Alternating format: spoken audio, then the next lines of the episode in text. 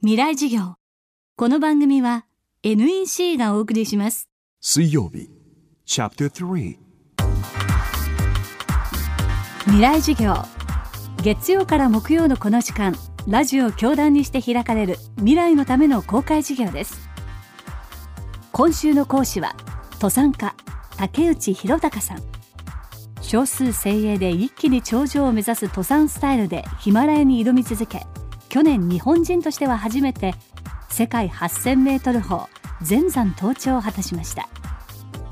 未来授業3時間目テーマは標高8000メートルの世界。あのエベレストの標高が8848メートルと言われていますけども大体これをですねフィートに直すと2万9000フィートどっかで聞いたことがある数字かと思いますけども大体ジェット旅客機が飛んでいく高さが、まあ、2万9000フィートから3万フィート以上ですね。ですから、えー、今度飛行機に乗った時に飛行機の飛んで高さが今モニターに出ますから、まあ、2万9000フィートとかっていう窓の外を見た景色が私たちが8000メートルの頂上から見ている景色に近い。ですから皆さんも8000メーターあたりには意外とよく行ってるはずなんです。まあ、ただ、皆さんは飛行機で行くところ、私たちは歩って行ってるっていうだけの違いであって、その高さというのは意外と身近な高さだと思うんですね。ただ、ここからはやはりいろいろ想像していただきたいんですけども、あの飛行機がまあ2万9000フィート、まあ、8000メーター以上ですね、飛んでいる時に、あの窓の外に出てしまったらどうなるかなっっていうのをやっぱちょっとこう想像していただきたいんですね。やはりすごく寒そうでしょうし空気もなさそうだし、まあ、多分すごく辛いというか苦しいやっぱり人間はちょっと生きていけないだろうなっていう環境だと思うわけです。確かにやっぱりそこは人間がとても生きていけない環境だけど私たちはそこに歩いて入っていくわけですね。でそのためには人間の体の中にある低酸素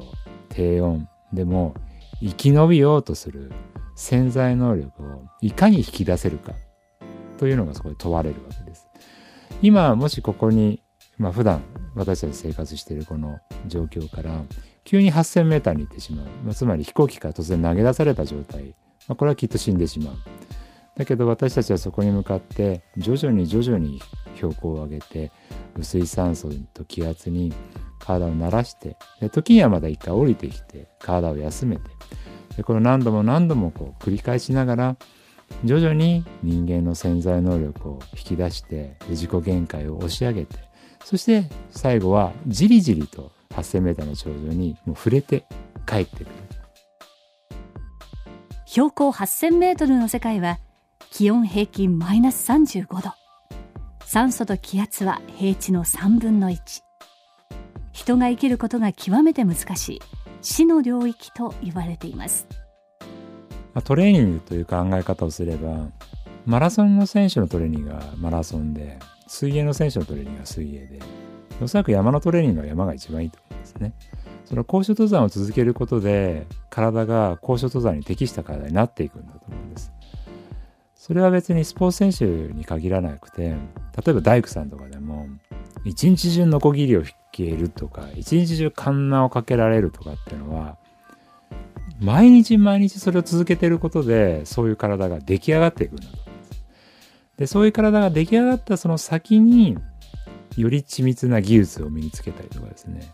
そういうものができるようになるんですね。それと同じように私も高所登山をずっと続けてきたからこそ私の体は高所登山に適応した体になってでその環境の中で生き延びようとするようなそういう体になってったんだと思うんですね。決して私の体が生まれ持って何か特別な能力を持っていたんではなくて